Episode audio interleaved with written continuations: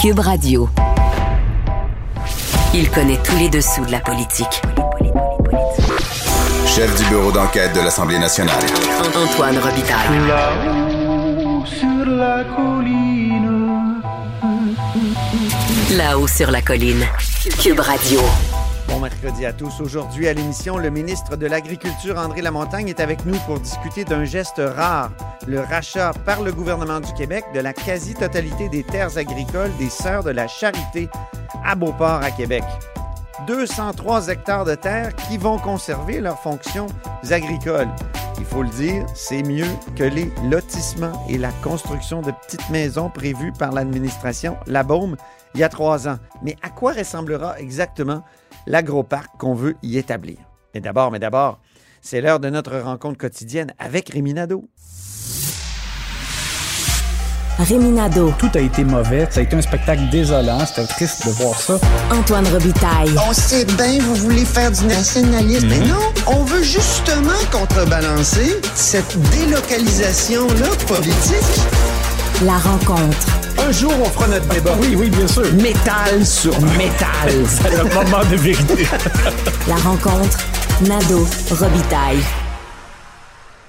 Mais bonjour Rémi Nadeau, Bonjour, Antoine. chef de bureau parlementaire à l'Assemblée nationale pour le journal et le journal. Un chef dont c'est l'anniversaire. Oh Ben oui, joyeux anniversaire. Bienvenue dans la FADOC. Merci beaucoup, Antoine. Oui, on va t'acheter ta carte de la FADOC. 50 ans, c'est quelque chose. C'est quelque chose. euh, J'espère avoir autant de fougue, même si j'aurai peut-être un peu moins de souffle.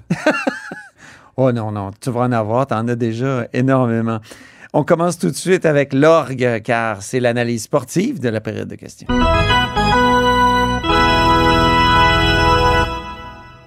Commençons par le but du jour. Moi, je pense que c'est le but qui a mené à une révélation incroyable. Oui, bien, parce que euh, confronté aux questions de Gabriel Nadeau-Dubois sur les bonis qui ont été versés encore à des euh, employés, des cadres de sociétés d'État, malgré le contexte d'inflation, le contexte difficile dans lequel on se retrouve, euh, ben, confronté à ces questions-là, François Legault a fini par faire une révélation. En même temps, on sent qu'il met quand même, là, il y a de la prudence à avoir. Il n'a pas, a pas dit de bout en bout, là, euh, c'est la fin des bonnies pour demain matin. Euh, sauf que quand même, il, il annonce qu'il a une intention d'arriver à éventuellement mettre fin aux bonnies dans certaines sociétés d'État. Et euh, il faut rappeler que c'est sorti dans le cadre de l'étude des crédits à l'Assemblée nationale. Euh, dans le cadre de l'étude des crédits du ministère des Finances, il y avait les, sociétés d'État qui passaient le taux Québec, euh, SAQ, etc. Et dans le cas de la SAQ, c'est 9 millions de dollars qui ont été versés en bonnie.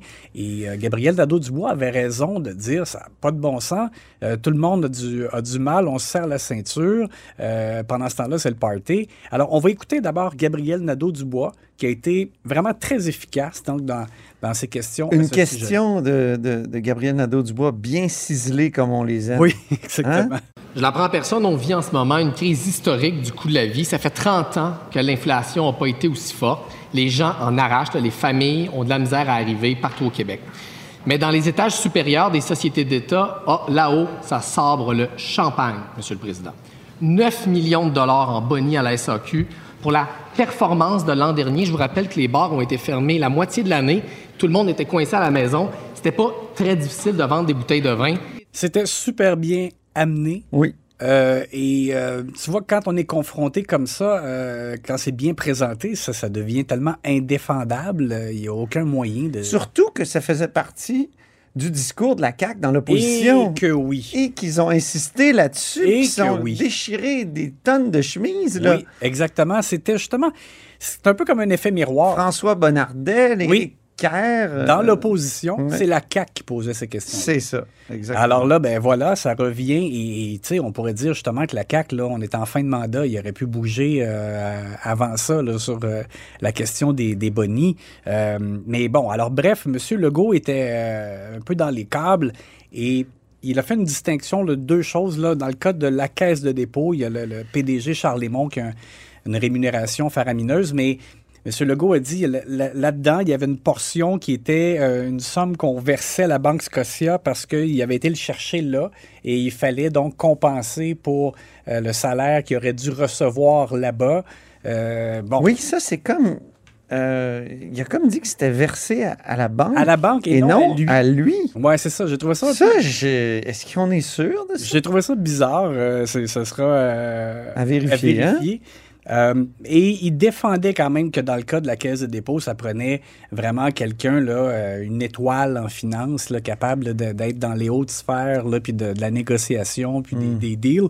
Euh, bon, alors, ça, c'était sa défense, mais pour ce qui est de certaines sociétés d'État, vraiment, là, dans le cas de la SAQ, ça n'a pas de bon sens.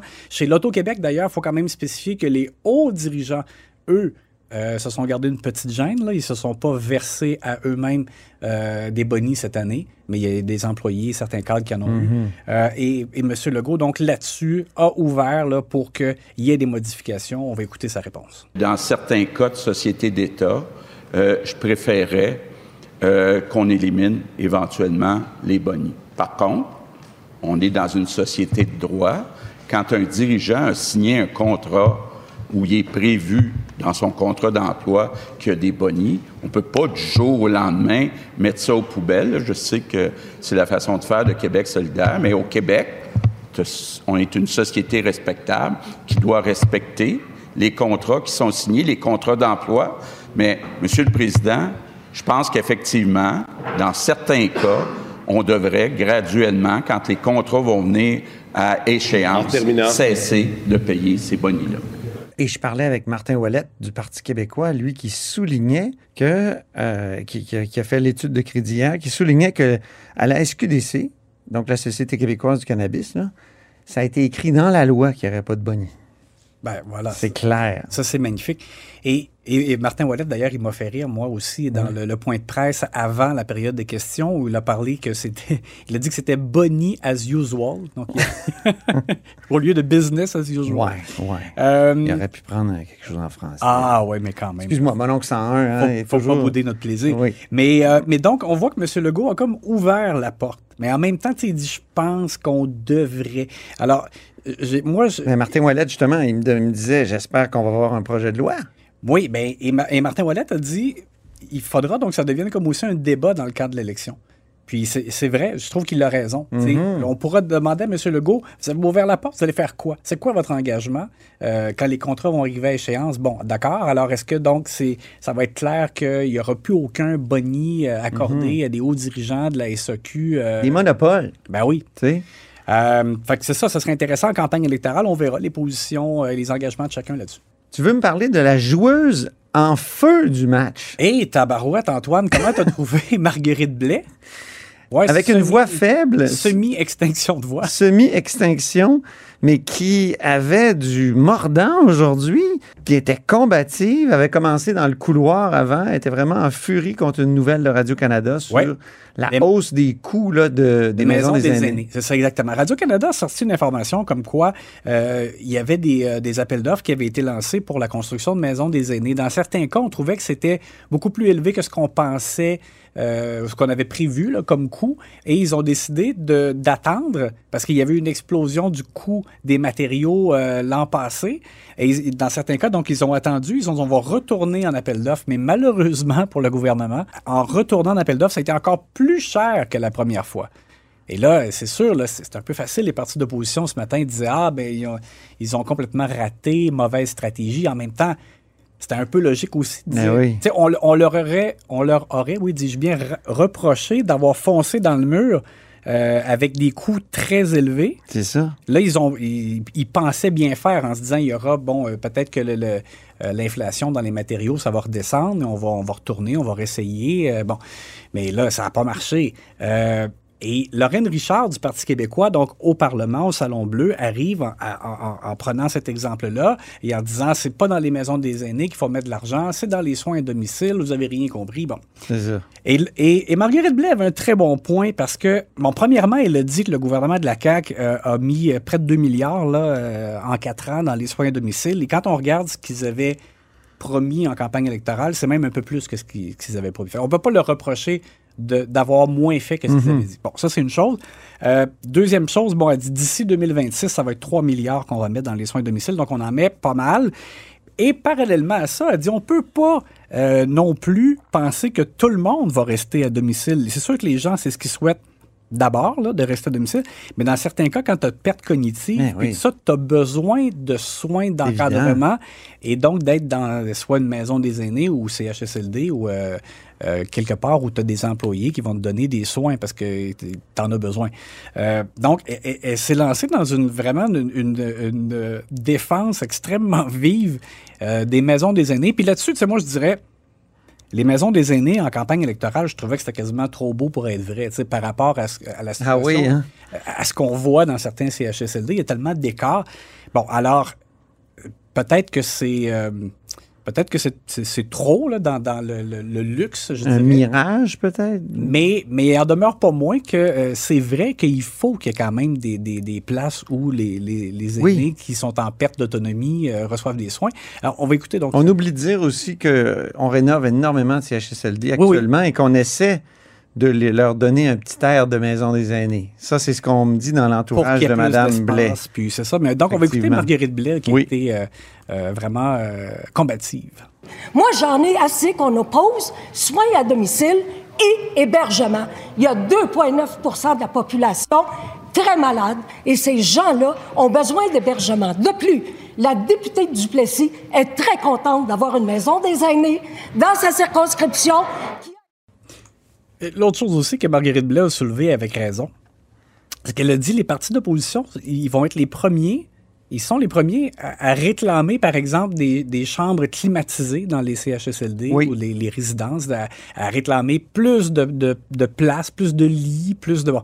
Alors, c'est sûr que c'est ça, tu sais, ce que- elle disait, on- oui, on, on fait soins à domicile, mais c'est sûr que ça prend toujours quand même euh, des soins pour les personnes dont, qui en ont besoin, parce qu'elle disait, sinon, par exemple, il faudrait demander à des proches de- de- d'être à la fois préposés, infirmières et médecins euh, C'est ça. euh, pour des gens qui, euh, qui ont besoin d'être surveillés, d'avoir des soins. Alors bref, j'ai trouvé donc qu'elle elle l'attendait de pied ferme, Madame Richard, là, Marguerite Blais, et elle s'est vraiment très bien défendue là-dessus. Alors la, la joueuse en feu du match. Maintenant, il y a un joueur qui a été cloué sur le banc, Oui, peut-être un peu durement. C'est le président qui a rabroué Simon Jolin Barrette. On va l'entendre, ouais. Et euh, moi, je, te l'ai dit récemment, puis on en a parlé ici, on trouve que François Paradis réussit à éviter ce qu'on appelle communément le niaisage des leaders. hein. Exact. Il y en a un qui se lève, puis qui dit euh, question de règlement, puis l'autre question de règlement, puis là, c'est pas des questions de règlement, puis ça niaise. Bon. Et pendant ce temps-là, ça coupe du temps de Bon. véritables questions et réponses de ministres. Exactement. Mais là, aujourd'hui, Euh, c'est ça, aujourd'hui, c'était comme un peu l'extrême, dans le fond. C'est que. C'est qu'on est, on est tout à fait d'accord. Moi aussi, je trouve que M. Paradis fait bien de gérer ça serré, de faire en sorte qu'on ne perde pas trop de temps. Sauf que là, Simon Jolin Barrette demande une question de règlement, se lève pour poser une question de règlement, et François Paradis refuse de lui donner carrément, la parole pour qu'il s'essaie, autrement dit, avec sa question de règlement. Ouais. Le- M. Paradis a jugé d'emblée qu'il n'y avait pas de problème dans les propos qu'il avait entendus et, donc il ne donnait même pas la parole au leader. c'est pas à lui à préjuger de ça. Il, Ben, il faut qu'il entende. C'est, d'ailleurs le privilège parlementaire de, du leader d'intervenir puis de dire moi, j'y vois une question de règlement. Ben voilà, c'est comme si à la cour, Vraiment aller trop loin. c'est comme si à la cour, le, Oui, juge, il y a un avocat qui se lève pour dire objection, votre honneur. Non, non. non, non, il n'y en a pas d'objection. J'ai décidé qu'il n'y en avait pas. Alors, euh, effectivement, je pense qu'il est allé trop loin. On va écouter ce que ça a donné. Non, mais parce qu'il n'y en a pas de question de règlement. Jusqu'à maintenant, ça va. Les propos sont OK. Non, je n'ai. Là, je vais vous dire, en latin, en français, ou ce que vous voudrez, là, je vous dire que je n'ai noté aucun accro. On poursuit la période de questions. Je veux qu'elle qu'elle se poursuive. Je n'ai noté aucun accro. Monsieur le chef, complétez votre question. Il vous reste 11 secondes. Et Antoine, je ne sais pas si tu as entendu, parce que tu étais comme moi Oui. dans les tribunes. Simon Jolin. Oui, c'est ça qu'il a dit. Et après, parce qu'il est obligé de se rasseoir, puis là, à micro fermé, il a dit « Je suis benché Ah oui? ». J'ai Alors, pas entendu C'est vraiment le joueur cloué sur le banc. Très bon. président. Sortons maintenant de la période de questions. Tu veux nous dire un mot de la fin du masque? La lassitude des masqués, on en a tellement parlé. Est-ce juste- qu'elle tirerait à sa fin, Rémi? Il reste dix jours.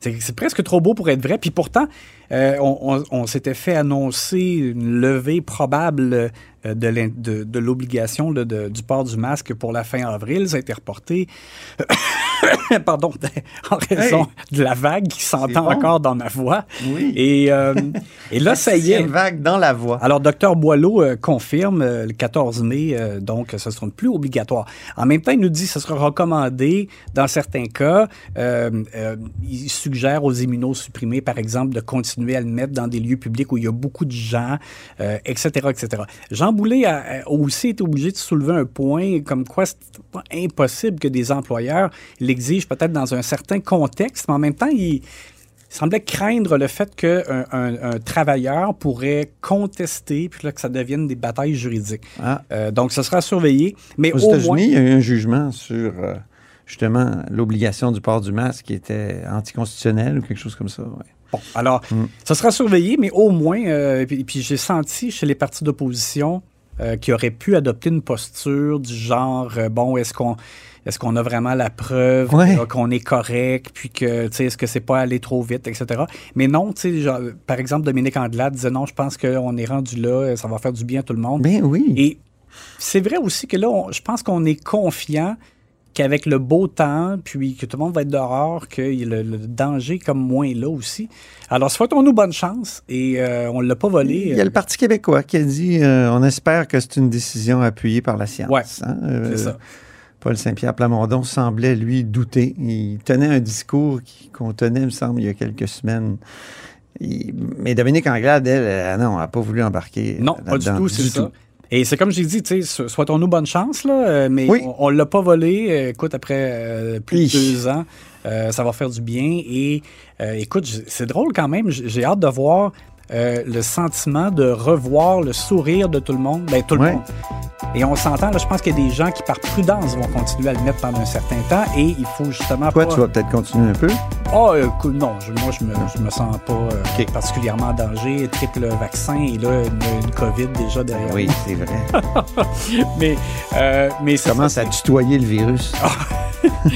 Et puis, il faut, euh, il faut être aussi euh, compréhensif à l'égard de ceux qui, Ouais. par exemple, vont, vont choisir de, de le conserver. Mais au moins, ben, c'est ça, c'est libre choix. Merci beaucoup, Rémi Nadeau, puis on se reparle demain. À demain. Protégez vos dépôts, c'est notre but. La SADC protège vos dépôts dans les institutions fédérales, comme les banques. L'AMF les protège dans les institutions provinciales, comme les caisses. Oh, quel arrêt! Découvrez ce qui est protégé à vos dépôts sont protégés.ca. J'accepte avec, euh, avec fierté la direction, les commandes. Non, non, pas les commandes. Votre maison, c'est un espace où vous pouvez être vous-même. J'accepte d'être l'entraîneur-chef des Orignaux Atomes 2B de l'école. Mon amour, moins fort, la petite dame. excuse, excuse.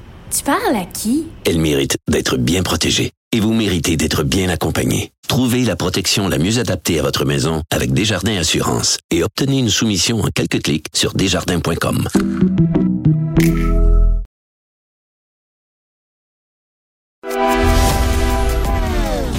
philosophe, poète dans l'âme, la politique pour lui est comme un grand roman d'amour. Vous écoutez Antoine Robitaille, là-haut sur la colline. Ça faisait trop longtemps que nous n'avions pas eu de conversations agricoles. Et c'est pourquoi le ministre André Lamontagne est au bout du fil. Bonjour. Bonjour Antoine. Donc, le, gouvernement du Québec, euh, je veux parler de ce, beau projet-là. là. Le gouvernement du Québec qui a racheté la quasi-totalité des terres agricoles des Sœurs de la Charité. C'est au cœur de l'arrondissement Beauport à Québec. Mais comment vous en êtes venu à prendre cette décision-là de, racheter pour 28,7 millions ces, ces 200 hectares de terre-là? Ben, je dois vous confesser, Antoine, que moi, j'ai demeuré longtemps, longtemps à Québec, et puis euh, il y a très longtemps, euh, j'ai- déjà été sensibilisé un peu à, à- à la présence de ces, de ces terres-là qui sont euh, dans, dans la région de, de- Québec. Et puis quand je suis entré en poste à, à titre de ministre, c'est un dossier auquel je me suis, euh, je me suis toujours, toujours intéressé dans un contexte où euh, aujourd'hui, on peut, on peut discuter la possibilité ou non de conserver ces terres-là, mais si on se projette dans le futur, dans 50 ans, dans 75 ans, mais d'avoir eu des, des, des terres d'une telle richesse, d'une telle qualité, puis de leur conserver une vocation nourricière, ben pour moi, je me disais que c'était la, la plus belle chose qu'on pouvait faire pour la grande région de Québec et le Québec. Mhm. Alors, c'est- de, de- de ça que c'est né, là. Ça a commencé par un refus de dézonage. Là. Il y avait tout un, un triste projet, il faut le dire, de, de lotir ces, ces hectares-là puis construire des petites maisons. Euh, c'est l'administration Labaume qui poussait là-dessus. Donc, euh, c'est ça, hein, ça a commencé par euh, un refus de dézonage. Ben, si on va avoir un peu le, le- derrière la, la scène, comment Ouais. ça s'est passé, c'est que moi, j'ai. Les coulisses. Des, des- pas longtemps après être entré en poste en 2019, j'ai commencé à faire des travaux au ministère euh, par rapport à, à- à la possibilité qu'on puisse faire l'acquisition des terres, puis vers quoi on voudrait amener un projet comme ça. Puis là, finalement, ben quand euh, quand le, le- le- schéma d'aménagement a été refusé, ben là, là je, je- je me suis mis en, en- action là, pour faire en sorte que ça devienne un projet de notre gouvernement. Et puis après ça, on a fait faire des études. Après ça, on a déposé euh, euh, une offre aux sœurs, puis qui ça a enclenché des discussions pendant plusieurs mois. Finalement, ben, on a eu la belle belle nouvelle qu'on a annoncée la semaine passée. Là. OK, il y a eu un refus de schéma d'aménagement. Ça, c'est le ministère des, euh, de votre collègue Laforêt, là, le ministère des Affaires municipales. Oui. Oui, parce que la, la, la ville, la ville euh, avec euh, avait, avait, avait ce projet-là qui était soumis par le groupe d'Alaire pour les, les 6500 d'unités dont vous parliez. Là. Il y a un concept autour de- du développement de ces terres-là. Puis pour pouvoir procéder, la ville devait faire accepter là, une revision de son schéma d'aménagement. Elle a soumis ça au ministère, au ministère des Affaires municipales, qui, euh, en décembre ou novembre 2019 de mémoire, je pense que c'est décembre, a, a- a refusé le, le, le, le- schéma, ce nouveau schéma d'aménagement. Mais est-ce que c'était zoné agricole? Oui, oui, tout à fait. OK. Oui, oui. Donc, euh, la, la commission de protection, elle avait, est-ce qu'elle avait son mot à dire là-dedans? Ben, c'est-à-dire, si, si la, la ville avait accepté, c'est-à-dire, si le gouvernement avait accepté que le schéma d'aménagement soit revisé, ben là, la ville, après ça, serait retournée de bord, puis elle aurait fait la demande à la Commission de protection du territoire agricole, avec Ah, toutes les représentations qu'elle pouvait faire, comme quoi elle avait besoin de ça en fonction de son nouveau schéma d'aménagement. Et puis qu'elle aurait demandé là, que ça veut pas dire que la, la, lui aurait donné l'autorisation, ou peut-être qu'une autorisation partielle sur une, sur une portion des terres. Ouais. Mais c'est sûr qu'en en refusant le schéma d'aménagement, ben tout de suite, ça faisait en sorte que la, ville de Québec pas, elle, elle pouvait même pas s'en aller présenter une demande, si on veut, pour faire des zones. OK. Il fallait commencer par le schéma d'aménagement. Est-ce qu'il y a d'autres cas comme ça au Québec? Parce que ça arrive pas souvent que le gouvernement du Québec, il me semble, empêche euh, ce type de projet de développement immobilier. euh, même, je pense à toutes les propriétés religieuses actuellement qui, qui sont démolies à vitesse grand V un peu partout. Même la CEPAC, là, cette semaine, j'en discutais avec un de mes chroniqueurs, vient de démolir une belle chapelle euh, dans le parc des Laurentides. Des terres loties, on voit ça partout. Donc, ça arrive vraiment pas souvent. Comment ça que... Avez-vous d'autres projets comme ça? Ben, en réalité, ce projet-là, je vous dirais, c'est quand même unique. là. On parle de 203 hectares, un grand rectangle, si on veut, là. Ouais. Euh, puis c'est une trame agricole qui est historique. là. Ça remonte à 350 ans. C'était, c'était, c'était, euh, les sœurs les avaient depuis les années 1850, puis s'en servaient pour euh, se nourrir, mais aussi nourrir les, les, les, les, les patients qui avaient dans, dans, leur- dans leurs institutions. Mais euh, puis, puis aussi, c'est, une terre, c'est les, les premières euh, ter- terres agricoles, si on veut, du Québec. Si on prend la région de Port-Neuville, Mhm. ce coin-là, mais ces terres-là, là, c'est, c'est 350 ans. Alors, de penser qu'en milieu urbain, euh, on avait un ensemble comme ça, d'une terre d'une très grande qualité, qui pourrait Oui. conserver leur valeur nourricière pour toujours. Donc, il n'y a pas d'autres projets, c'est ça que je comprends. Ben, d'un projet de cette envergure-là, je vous dirais là, que ça, c'est, ça en est un, c'est un bon morceau. Là. OK. Mais il pourrait, est-ce qu'il pourrait en avoir d'autres? Est-ce que c'est le début de quelque chose comme une, une sensibilité euh, de, de- de retour à la terre, si je puis me permettre? Non, en réalité, ben, c'est sûr que euh, dans ce projet-là, ce qu'on veut en faire, c'est vraiment une vitrine agricole, puis aussi dans un contexte. Tu sais, on a le grand marché de Québec, on a la relève agricole, on a notre agriculture qui est plus nordique, là, qu'il y a de la recherche à faire pour la rendre euh, plus, plus performante, mais aussi peut-être que tu à cultiver des choses qu'on cultive pas. Alors, d'avoir d'avoir un espace comme ça, là, qui est direct euh, dans- quasiment dans, dans le centre-ville de Québec, là, pour nous, c'était une opportunité exceptionnelle qu'on ne retrouve pas ailleurs. Alors, c'est pour ça qu'on on a fait cette démarche-là, puis on a réussi à s'entendre avec les sœurs en leur pr- pr- soumettant ce projet-là. Là, ça va être un agroparc. Vous venez de parler d'innovation agricole et tout ça, mais un, un agroparc, est-ce que moi, je vais pouvoir aller me promener, mettons, aller faire euh, quelques kilomètres de course euh, dans, dans le parc ou, ou ça va être uniquement réservé à des activités agricoles? Ben, d'abord, prenez les choses, les 203 hectares, comme je vous dis, là, c'est de très bonne qualité de terre. Fait que l'objectif, c'est que ça a un usage agricole. Par Mhm. contre, on a eu des discussions avec les puis c'est sûr qu'on veut trouver une façon par ce projet-là de, de, de, de, faire un clin d'œil, si on veut, ou garder une présence tu sais, de, de, de l'histoire des sœurs. Fait que on peut-tu parler de parcours historique, on peut-tu parler, je- je- ça, je vous envoie ça comme ça. Mhm. Et là, ce qu'on va faire, c'est qu'on a mis en place un, un comité de projet, là, qui est le secrétariat de la capitale nationale, la Ville de Québec et puis le MAPAC. Et puis, on va vraiment mettre sur pied une équipe de, suivi de projet. Et puis, il y a toute une série de relations, de rencontres bilatérales qui vont se faire avec euh, toutes sortes d'experts au Québec ou ailleurs, parce qu'on a quand même des références. Il y a d'autres choses, qui- il y a d'autres endroits dans, le monde où on a des, des choses qui peuvent être similaires à ce qu'on cherche à faire ou qui peuvent s'apparenter. Puis après ça, ben, on prévoit compléter là, euh, à la fin août là, tout le processus légal, toutes les étapes pour euh, devenir propriétaire. Ça devrait arriver à la fin août.